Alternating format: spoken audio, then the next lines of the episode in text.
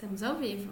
Sejam muito bem-vindos, sejam muito bem-vindas ao nosso episódio número 32 do podcast Jornada aos 8K. O podcast onde nós trazemos insights, sacadas, dicas de como você pode atingir seus mais de 8 mil de faturamento dentro da engenharia diagnóstica então, vamos lá, né, Thaís? Estamos aqui em Se nosso mais novo episódio. Henrique. Tem muita Meu nome é gente Henrique que não, Bosco. não assistiu nem Sou engenheiro civil, especialista em engenharia diagnóstica e ensino engenheiros e arquitetos a atuarem dentro dessa área pouco explorada, que poucas pessoas de fato sabem como usufruir e ter resultados dentro, né? Então, esse sou eu e essa é a nossa host aqui do A podcast. gente apelidou de host de podcast, gente, porque eu tô aqui, eu sou a Thaís, né?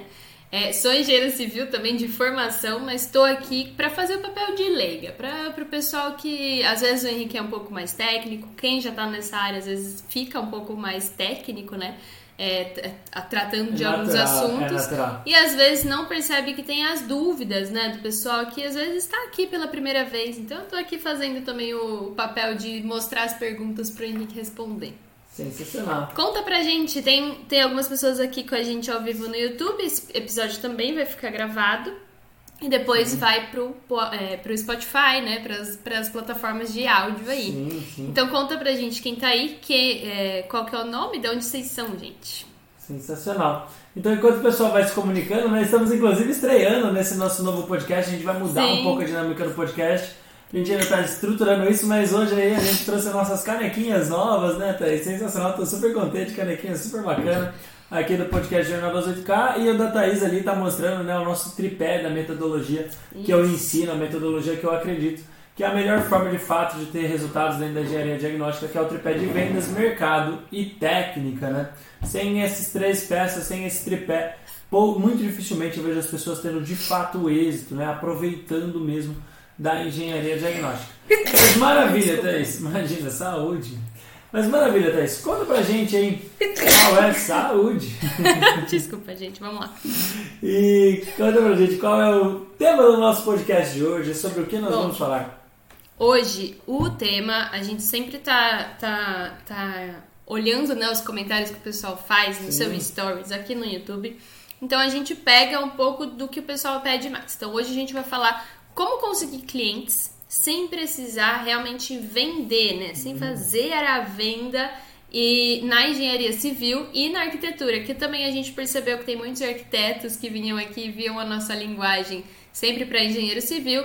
Só que a gente sabe que dentro da engenharia diagnóstica, que é a área que você trabalha, esse tipo de profissional também pode atuar tranquilamente. Sim. Então a gente vai começar a abordar aqui também para esse tipo de profissional. Mas aí, a gente sabe que tem muita gente que sobre vendas, né? Tem muita gente que tem receio, que ai, eu não sou um bom vendedor, eu não tenho ninguém na família, eu não nasci para ser vendedor, não sou uma pessoa que, nossa, eu consigo falar com todo mundo. E é, o nosso objetivo hoje é ajudar com isso, né? Com, com esse receio da pessoa. Por que, que tem, tem realmente como vender e com, não vender e conseguir clientes? Sim, com certeza, Tatanes. Tipo, a real é que sim, sabe? Eu acho que isso pela mentoria eu percebo muito, tá? A mentoria lá dos tripulantes, quando eu mentoro realmente engenheiros e arquitetos para começar a atuar na engenharia diagnóstica, eu percebo que a maior parte das pessoas já cai naquele bloqueio. Ah, Henrique, mas eu não sou bom de venda. Como é que eu vou ser autônomo? Como é que eu vou ter cliente? Porque se eu não sou bom de venda, eu não vou ter recorrência, enfim. E aí que entra a sacada, né? O, que eu- o primeiro ponto que eu percebo é que as pessoas não sabem o que é vender, tá? É muito comum as pessoas não terem clareza no que é vender, pura e simplesmente, tá? Ai, como assim eu não sei o que é vender? Cara, você não, não- ó, eu vou falar aqui, não fiquem bravos, mas a verdade é que provavelmente você não sabe vender de fato. O que você tem como venda, que a maior parte das pessoas tem como venda, é aquele critério de que venda é aquele telefonista que te liga no meio da tarde, você atende o telefone e o cara fala assim: Ah, Henrique, tudo bem? Eu tenho um serviço XYZ para te oferecer, ah, o preço é esse, os benefícios são esses. Você tem desejo de comprar esse produto ou esse serviço? Isso é uma venda direta, né? uma venda de abordagem direta. Talvez tenha lá a sua eficiência em vendas de massa. grande volume de prospecção, né? Quem entende um pouquinho mais de venda, quando a gente vai falar de funil de vendas, uma boca de funil muito grande, muito intensa. Então entra muito, vai afunilar mais ainda, mas como uma boca é muito grande, você ainda tem êxito e ainda consegue fechar o número aqui no final. Agora. Eu tenho um exemplo melhor, que é o moço ali da loja de roupa que você entra só pra dar uma olhadinha e o cara te enche o saco querendo vender alguma coisa. Também, também. Esse é, é chato, um tipo a gente tem essa visão, né? De nossa, vendedor chato, eu não quero ser um vendedor chato. Mas Sim, não é sim, assim, né? Não sim. é a única forma. É, a pessoa, as pessoas têm a percepção de que venda é isso. E aí elas, inclusive, criam, né? Às vezes a pessoa acha assim: ah, se eu for tentar vender, eu vou ser chato, eu vou ser inconveniente. Na verdade, Eu não sei como fazer essa abordagem de forma leve, de É. forma tranquila. Então E, é e, importante. na verdade, o bom vendedor, né? Aos poucos a gente vê, quanto mais, é, quanto mais estudar vendas, você, você percebe que quem é um bom vendedor não é chato. Você nem percebe que ele tá te vendendo. É Isso que é o objetivo aqui, gente. O bom vendedor é profissional. Primeiro ponto. O bom vendedor é profissional. Mas o que, que é venda, né? Então vamos lá. Venda não é o telefonista que te liga: Oi, tudo bem? Eu tenho um serviço ou produto, você quer comprar pelo preço XYZ. Isso não é venda. Isso é abordagem direta. São coisas distintas. Funciona dessa forma, talvez, nas grandes massas ou no grande volume. Você falou de um vendedor de loja de roupa, isso é tradicional abordagem de loja de centro. Né? Muita gente passando Só no tá calçadão, muito volume. Meu, em placa. Vai mandando, entrar, entrou, não entrou, não entrou, paciência, segue vem o próximo. Sim. Na engenharia diagnóstica, a perspectiva é completamente diferente. Não necessariamente você pode fazer uma venda direta, definitivamente não dessa forma, porque a gente está falando de serviços de alto valor agregado, tá? Mas hum, tem outras maneiras muito mais efetivas de você vender. E uma coisa que é importante para as pessoas entenderem é não existe venda, não existe venda. Gravem o que eu estou falando, né? É importante, eu acho que esse é um ponto importante para a galera que está assistindo esse episódio. Ahn, não existe venda sem a formação de uma coisa, que eu chamo de ponte de confiança. Vamos dizer que o Henrique é o vendedor, a Thaís é a cliente. Não existe é, uma relação comercial entre nós dois se não se formar um vínculo de confiança aqui no meio, tá? Eu gosto muito de dar esse exemplo com uma garrafinha de água. Ah, Henrique, eu. Temos aqui, serve essa pequena Temos uma garrafa? ga- temos uma pequena garrafa de água aqui. Cara, você, imagina a seguinte situação, Thaís. Você tá indo, vou virar até aqui, já que a gente não vai fazer merchan, vou virar lá de. Não. O... Imagina o seguinte, imagina o seguinte, muito bom. Cara, imagina o seguinte, você tá na praia com sede, com vontade de beber água. Veio aí uma pessoa passando na praia e chega com você com essa garrafa cheia e dessa forma aqui, com o lacre aberto, né? Aberto. O lacre já rompido. Eu falo, olha, essa garrafinha aqui tá 3 reais, eu te vendo essa garrafa de água. A chance são que você não compre essa garrafa de água de mim. Por quê? Porque você não tem confiança no produto que está aqui dentro. Não importa se eu te falar, ah, Fica bateu, desconfiado, abriu, né? Será que tá aberto? será que tá bom, tá- será que não tá bom, será que o produto de fato é o que eu tô querendo, será que eu vou ter alguma consequência desejada? Uhum. Você prefere pagar mais caro na, na barraca ali pra cima, né, no quiosque ali pra cima. Por quê? Porque você tem confiança no produto que está sendo oferecido para você. Então, o grande ponto é, você nunca vai consumir nada de ninguém se não existir confiança entre as duas partes. E aí tem uma grande sacada que a maior parte das pessoas deixa passar. Eu, inclusive estava conversando com uma copilota, agora há pouco no direct, né? Tava conversando aqui com a copilota Lígia Copete. E ela estava falando assim, Henrique, a maior parte dos meus clientes vem de indicação do meu círculo. E isso é algo que na verdade eu já percebi, né? Hoje a gente já tem mais quase que 600 tripulantes, né? São quase 600 tripu- é, mentorados dentro da nossa metodologia. E o que, que a gente percebeu?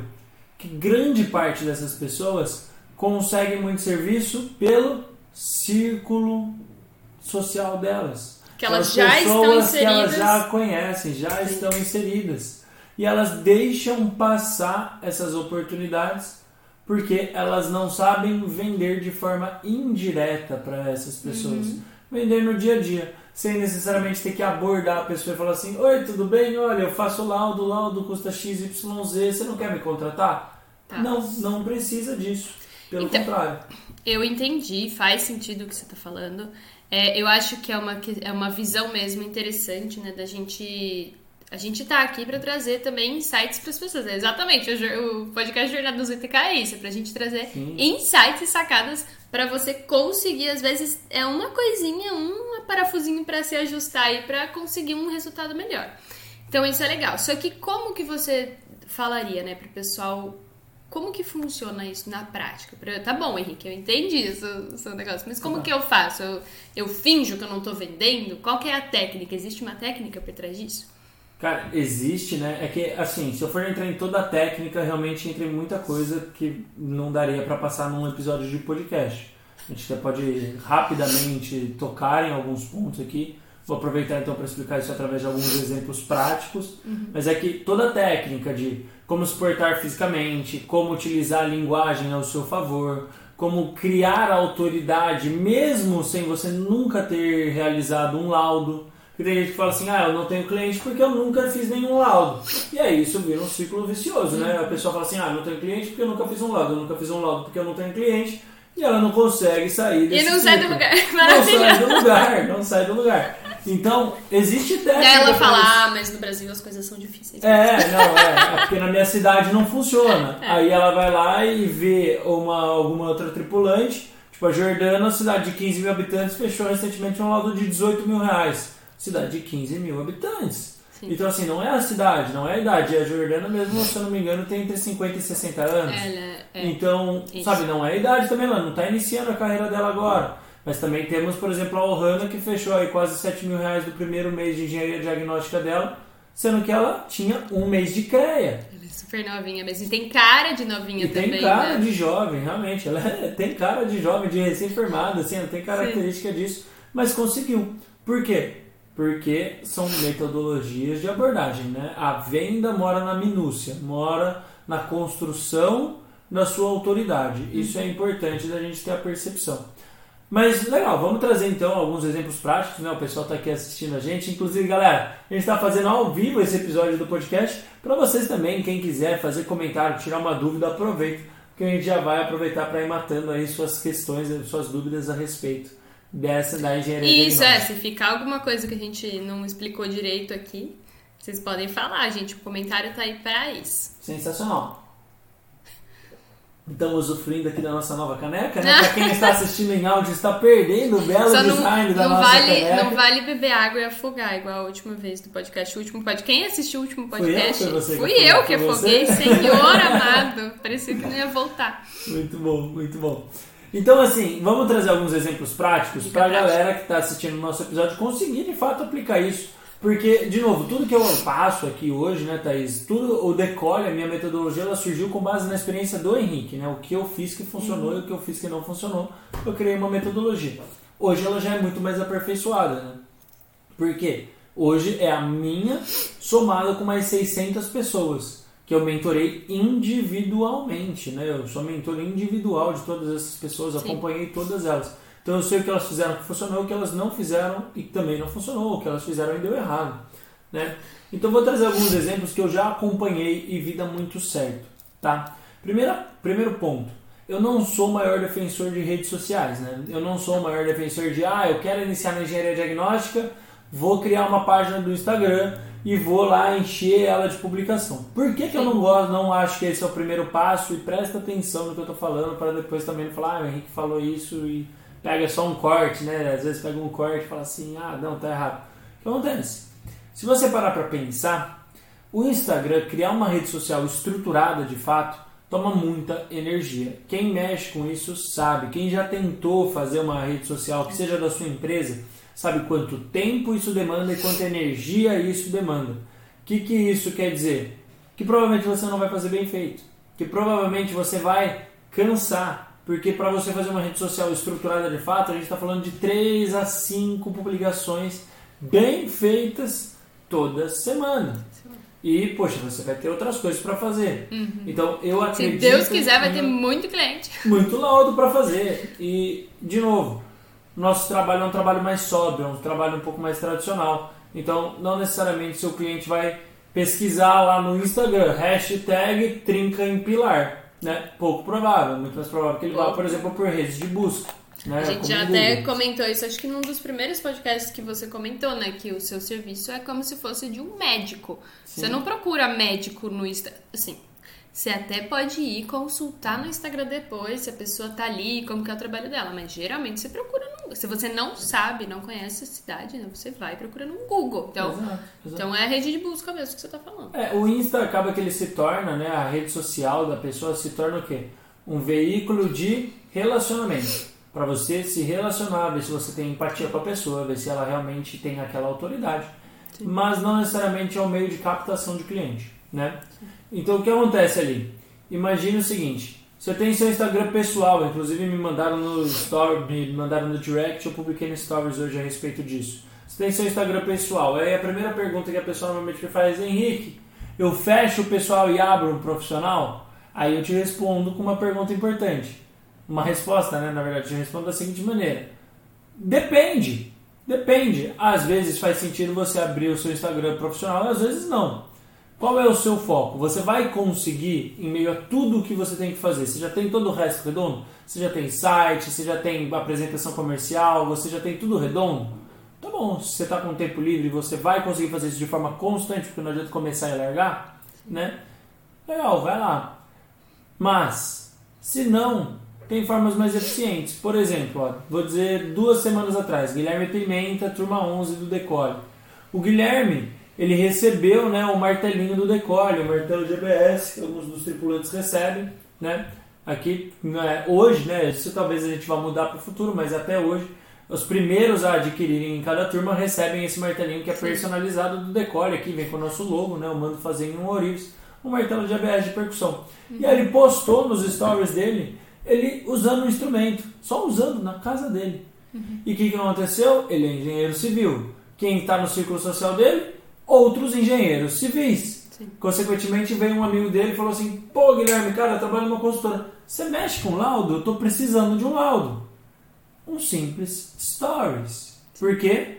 Porque ele já tem a ponte de confiança formada entre ele e esse potencial cliente. A pessoa já confia que ele é uma pessoa honesta, uma pessoa que sabe fazer o que ela promete. Então, já existe a ponte de confiança, fica muito fácil.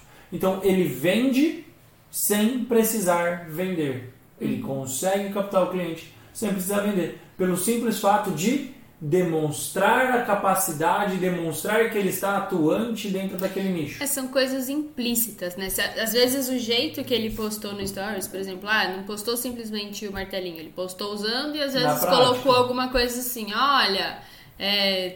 Um ensaio importante um para análise de Exato. pisos. Porque Exato. quem não conhece nada, às vezes nem imagina pra que que serve esse martelinho, né? Sei lá, não, não tem. Aí existe um pouco de estratégia, né? De Exato. novo, mas por exemplo, aí você vai gerar um pouco de curiosidade na sua audiência, né? A gente tá falando de stories em específico, Sim. mas você pegar, por exemplo, esse mesmo martelo, quem tá ouvindo em áudio, né? É um martelo de ABS, e você vai lá e coloca o martelo batendo. E aí você coloca, por exemplo, uma caixinha. Você sabe para que serve esse martelo? Sim. E perceba que nesse momento você está falando com leigos, com o seu potencial É. cliente. Deixa eu te falar, 99% das pessoas não sabe para que serve um martelinho desse. Então as pessoas vão questionar, vão ficar curiosas, e depois você fala, não, ó, esse é um martelo que é utilizado para fazer esse, esse, esse ensaio, para essa, essa e essa determinação, que é um serviço que eu estou prestando agora, e estou auxiliando meus, eu posso auxiliar meus clientes. Show de bola. Né? Esses dias eu estava conversando, inclusive na mentoria dessa última turma. Uma coisa importante, muita gente come bola. As pessoas falam assim, Henrique, eu nunca tive nenhum cliente. Como é que eu vou falar, tipo, ai, pô, eu não tenho cliente? Vamos perguntar assim, tipo, ah, para que serve essa ferramenta? Ah, essa ferramenta serve quando eu faço ensaio de percussão nos meus clientes, né? Ah, eu fiz. um-" Não, você pode falar assim, essa ferramenta é utilizada para esse ensaio que vai te ajudar a resolver determinado problema Sim. né?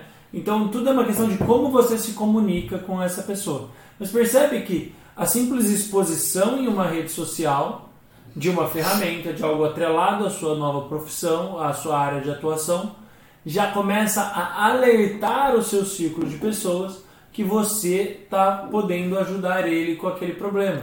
E aí você começa a fazer drops ali, né? começa a fazer pequenas pinceladas de serviços e mais especificamente do que serviços, de problemas que você resolve. Por quê? Porque quando você está começando a divulgar o seu trabalho, a pessoa não sabe o que é uma vistoria cautelar de vizinhança. É você pegar para um leigo e falar assim, leigo, eu faço ressonância. Aí o leigo vai falar, legal, para que, que serve a ressonância? Exato. Muito por bom. Até... E por mais que seja uma palavra muito comum pra gente, eu, por exemplo, não sei muito direito Exatamente, qual é o ressonância. Exato, ah, tô com dor de cabeça, eu tenho que fazer uma ressonância, eu quebrei um osso, eu tenho que fazer uma ressonância. Não sei, para nós que somos leigos, não funciona, entendeu? Uhum. Então é muito importante a gente saber se comunicar, né? Então por isso que é muito mais fácil de você falar do problema. Então vamos dizer, eu também não sei, tá? Tô falando bobagem aqui, mas vamos dizer que ressonância é para fazer uma análise, por exemplo, ah, tô com uma dor de cabeça, eu não sei se é um tumor. Tumor, é, eu acho que é para isso. Então, então maravilha. Então vamos imaginar, olha, você que tem dor de cabeça, é importante fazer esse exame que nós realizamos, porque isso ajuda a diagnosticar de forma precoce e evitar problemas. Tá vendo que é o mesmo produto, o mesmo serviço, só que você sabendo abordar isso, e o que está acontecendo? Automaticamente você já está linkando o seu relacionamento com esse potencial cliente sem vender. A venda mais poderosa que existe é a venda em que não é a venda em que você vendedor convence seu cliente, é a venda em que o cliente define que ele quer contratar o seu serviço. Ele já vem comprado, você só ajusta, você só direciona. É. Então é muito mais inteligente. É, eu acho que também, assim, é, é engraçado, porque eu já, já aconteceu disso também. Eu, eu sou né, engenheira civil de formação, mas uhum. mudei uhum. de área. E aí eu tive já amigas que, que contrataram meu serviço por saberem realmente que ah, a Thaís fazia tal coisa, vou, vou pegar ela. E também tive pessoas que indicaram, tipo assim, ó, viram um story meu fazendo alguma coisa, indicaram esse serviço para uma. Elas não iam contratar, mas elas ouviram alguém que ia precisar de alguma coisa e falaram: não, mas ó, eu, eu sei que ela faz. Sim. Então é uma coisa completa. Você não sabe a teia que você começa a gerar simplesmente Sim. por você expor, né, para as pessoas que você faz isso, que para as pessoas ao seu redor, a sua família sabe que você faz, né? Não, é, é, é muito é muito interessante isso. E, e pasma, tá? Pasmem, porque é incrível como as pessoas ao nosso redor acham que sabem o que nós fazemos ou não têm certeza do que sabem e às vezes ficam até constrangidas de vir falar. Poxa, minha mãe até hoje, minha mãe às vezes vira para mim e pergunta: "E aí, como vão as obras?". Ela sabe que eu não faço obra há anos. E até hoje minha mãe vira e me pergunta: "Como vão as obras?".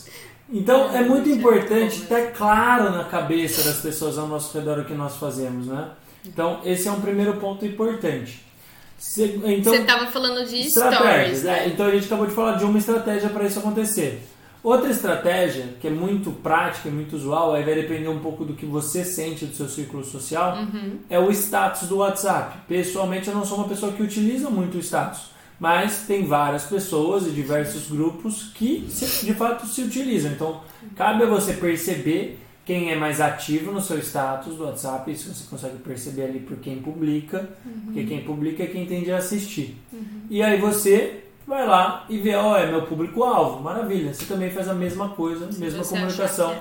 através do estado do WhatsApp, Pode ser através do Facebook, porque existe uma faixa etária que ainda assim está no Facebook. Falam que geralmente, só assim, né, para vocês terem uma ideia, pessoal, é acima de 40, 45 anos. Ainda tem uma é, presença É uma presença mai, maior no Facebook. Não que a pessoa de 60 não vai estar no Instagram, mas no geral, né, sim, da média. E se você parar para pensar, grande parte dos nossos clientes-alvo estão nessa faixa etária de 40 a 60 anos. É. São proprietários de imóveis pessoas comprando e vendendo imóveis, pessoas síndicos, síndicos tanto moradores quanto síndicos profissionais, gerentes de empresas, então advogados, todos eles são ótimos clientes. E eles podem ser amigos seus, amigos dos seus pais, amigos dos seus tios, primos, irmãos, enfim, por aí vai.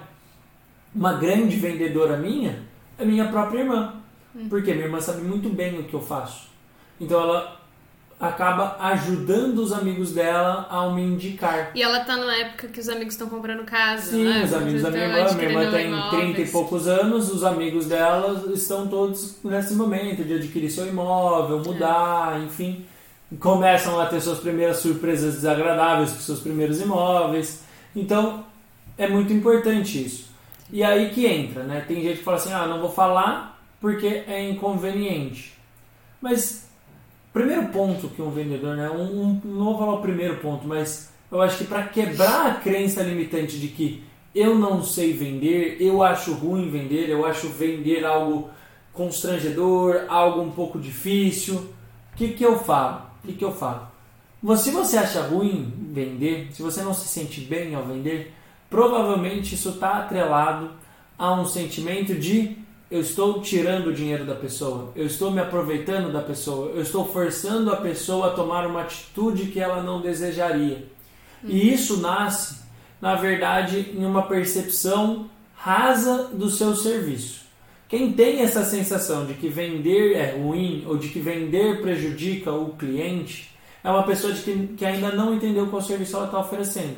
Ou de que tá, de fato está oferecendo um serviço ruim. Uhum. Na engenharia diagnóstica isso só acontece se você não domina o tripé técnico, a parte do tripé que é a parte de técnica, né? Tá aqui na nossa caneca não é à toa, que é a parte de técnica. Qual é a parte técnica que seu cliente está precisando? Por exemplo, um amigo da minha irmã que me contratou recentemente. A pessoa estava comprando uma casa, em um mês a casa começou a ter um monte de problema. Poxa, olha a quantidade de problemas, problema de infiltração, problema de hidráulica, enfim, ela não sabia mais o que fazer. O que a gente fez? Fez uma inspeção predial em uma casa. E, pô, conseguiu alinhar a casa da pessoa de novo. Aí, Henrique, foi ruim para ela? Você cobrou caro? Não, eu cobrei barato porque foi. Cobrei alguns milhares de reais para fazer, sim. Mas economizei algumas dezenas de milhares para essa pessoa. Então eu não acho ruim vender. Eu acho egoísta se eu não oferecer esse trabalho para essa pessoa. É egoísta da minha parte eu não oferecer a solução do problema dela. É uma pessoa que está com câncer e o médico simplesmente fala assim: ah, eu não, não vou te oferecer o meu tratamento. O tratamento porque eu vou ter que porque, cobrar. Exato, porque eu vou ter que cobrar de você. É. Não! A pessoa quer conseguir viver, Isso é uma crença limitante. Isso é uma crença limitante que a gente vê muito, né? Você vê muito nos seus alunos aí. É, é muito engraçado como as pessoas não conseguem enxergar que às vezes você é, fazer essa troca, uma venda, ela só se realiza quando os dois lados se beneficiam. Sim, Pronto, lógico. acabou. Então, assim, você tem que entender que você está entregando algo para uma pessoa. Você tem que ser ali, né, a cerveja gelada na praia, cara. Então, a pessoa está feliz em pagar, mesmo que esteja 10 reais a latinha. Uhum. Ela está feliz porque ela quer aquilo e aquilo é uma solução para uma dificuldade que ela está tendo no momento, tá? Então, primeiro ponto, é um ponto importante aí, né? Uma questão para a pessoa que está iniciando nas vendas é ter essa percepção de que vender não é se aproveitar do seu cliente. Pelo contrário, vender é uma questão de você se preocupar com aquela pessoa e ajudar ela em um problema que ela tem, né? E aí a gente passa para um terceiro exemplo prático de como conseguir clientes sem vender, que é na conversa cotidiana. A todo momento, né? E isso parte do fato que eu amo o que eu faço. Eu gosto muito do que eu faço. Eu adoro trabalhar com engenharia civil, Sim. eu adoro trabalhar com engenharia diagnóstica. Então o que acontece? Todo momento eu falo sobre isso. Eu adoro falar sobre isso. Não tem problema nenhum. Então, eu sempre estou com o ouvido prestando atenção em assuntos correlatos. Estou sempre com o ouvido prestando atenção em problemas que as pessoas possam ter, que eu possa ajudar elas, né? que eu possa agregar para elas. Sim. Por exemplo, ah, tô num bar, tô num churrasco, tô no elevador. Pouco me importa. Se a pessoa fala assim, putz, comprei uma casa, tô com um problema assim, assim, assado. Nossa, minha casa tem um problema de umidade assim, assim, assado. Nossa, no meu condomínio tá uma discussão na assembleia porque deu uma trinca e eu já sei o que está acontecendo. E eu sei que eu posso ajudar essa pessoa. Eu não vou vender ali eu não vou vender ali porque eu tenho a cultura do farmer, né? Tenho a cultura do fazendeiro. No, no, no marketing americano, se você pegar o marketing raiz americano mesmo, eles subdividem o vendedor em dois grandes grupos, que é o farmer e o hunter, tá? Ou seja, Fica o fazendeiro bem. e o caçador, tá? O caçador, ele tem a cultura de um nômade, né? O que, que é um nômade? É uma pessoa que não sabe cultivar nada ela não sabe criar, procriar espécies, ela não sabe plantar uma planta, colher frutos, ela só sabe extrair. Então o nome dele vai para uma determinada região, ele extrai todos os recursos e depois se muda. Né? Essa é uma cultura de vendas, uma cultura muito agressiva de vendas e ela existe normalmente, por exemplo, por cultura de televendas. Que a pessoa que liga para você consegue fechar um pacote e depois você nunca mais consegue resolver o contato com essa pessoa, você não consegue cancelar seu plano, você não consegue mais sair dali. É uma cultura de hunter. Consegui, mordi o que eu queria, peguei meu pedaço de carne e tchau. Isso é a cultura do hunter. Sim. No nosso caso, e a minha cultura, a cultura que eu sempre indico né, para as pessoas, a cultura que eu ensino as pessoas a desenvolverem dentro da mentoria, é o que? A cultura do fazendeiro, que é a cultura do cultivador. Você vai pegar um cliente e você não vai direto querer comer o pedaço de bife dele. Você vai adubar o solo, você vai mostrar para esse cliente que existe, como mesmo em um solo árido, você plantar uma planta, se você irrigar, se você fizer um manuseio adequado, se você conseguir solucionar aquilo que para ela às vezes já é um problema perdido. Sim. Como? Com pequenas ajudas. E tem formas corretas de fazer isso.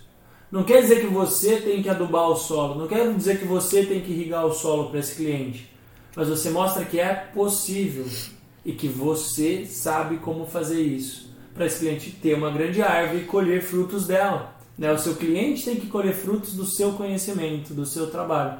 Então, quando eu vejo uma pessoa, encontro uma pessoa no churrasco, pode ser de família, pode ser de amigos, e a pessoa fala assim: Henrique, comprei um apartamento e, cara, tô com um problemão porque meu condomínio tá tendo um problema de destacamento de piso na cozinha e agora a gente não tá sabendo o que fazer. Não, calma, olha, isso aí acontece por diversos motivos. A questão agora é a gente analisar uma estratégia inteligente para ver se a construtora vai ser responsabilizada, se não vai. Então, pera, vamos analisar. Existem algumas vias de trabalho. E o que acontece? Quando você termina uma conversa dessa, a pessoa percebe que ela vai conseguir chegar em uma, uma solução. Ela percebe que de fato ela vai conseguir colher frutos daquela relação com você. Você oxigenou o solo para ela, você arou o solo, arou a terra, mas ela não sabe exatamente qual a técnica para fazer isso acontecer. E aí que você entra. Ela vai, ela vai se convencer de que ela precisa do seu trabalho. E aí ela vai chegar até você e vai falar assim: opa, maravilha. Você não quer ir lá conversar com a gente? Vamos conversar com o meu síndico? Vamos conversar assim? Vamos lá? Pronto sem você precisar necessariamente fazer aquela abordagem tradicional de vendas, você conseguiu os seus primeiros clientes, porque eles ficaram convencidos de que você vai trazer frutos e soluções para a dificuldade que ele está tendo hoje. Tá? É, e eu acho legal ressaltar também, já que você falou, né, de, de, às vezes numa conversa cotidiana, e tem muita gente que, levando em conta tudo que a gente falou aqui, que não sabe é, valorizar seu trabalho a ponto de falar assim: ah, não, não, não, isso aí não, fica tranquilo, que isso aí é, é coisa simples, eu faço para você, eu faço. Você tá se mostrando, toma cuidado com isso, você pode fazer de graça para quem você quiser, mas é, enfrente isso, encare isso como um trabalho profissional, de forma profissional, de olha, eu não estou fazendo, se você desejar fazer algo de graça, né? Porque, uhum. ah, é porque é meu primo, porque é meu irmão, porque não sei o quê. Mas trate aquilo profissionalmente, de forma profissional. De, ó, é, é um trabalho, é assim, eu vou ter todos os procedimentos, todos, né, eu vou fazer tudo com você. Só que o valor vai ser zero reais. Porque Tem a pessoa. Contrato, porque a forma que você se porta, a pessoa também vai dar valor naquilo, né? Ela vai te olhar com outros olhos. Porque se ela não te olhar como um profissional, às vezes ela nem vai achar que você tem capacidade para ajudar ela.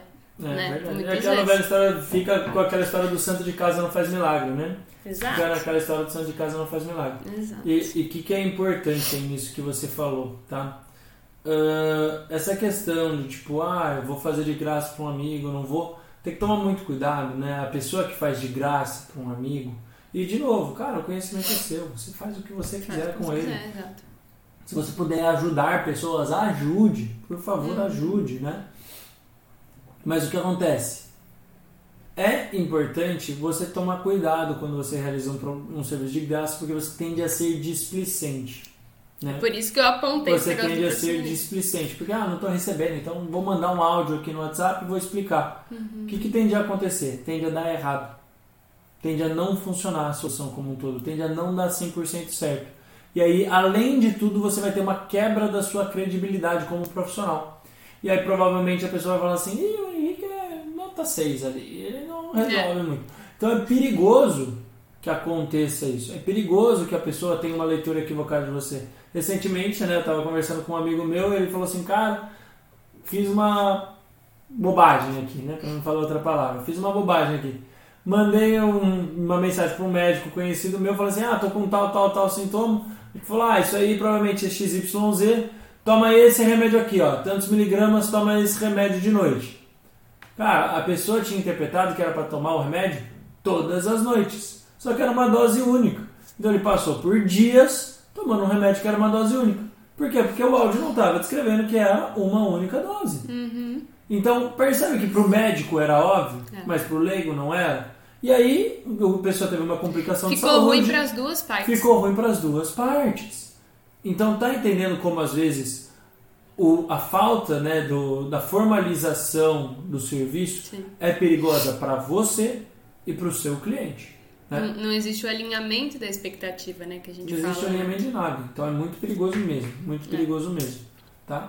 Então, assim, é importante, né? Então, pra gente até captar tudo que a gente falou. Uhum. Venda não é a venda apenas tradicional. As pessoas pensam que venda é aquela abordagem agressiva, abordagem direta, abordagem tradicional de olha, eu tenho um produto que é custa X. Não, venda não é isso. Tá? Quem vende assim tá no princípio do princípio da venda, não tem noção de nada. Quem tá te falando que vender é isso, tá começando a aprender o que é vendas, não tem ideia do que é venda no mundo real.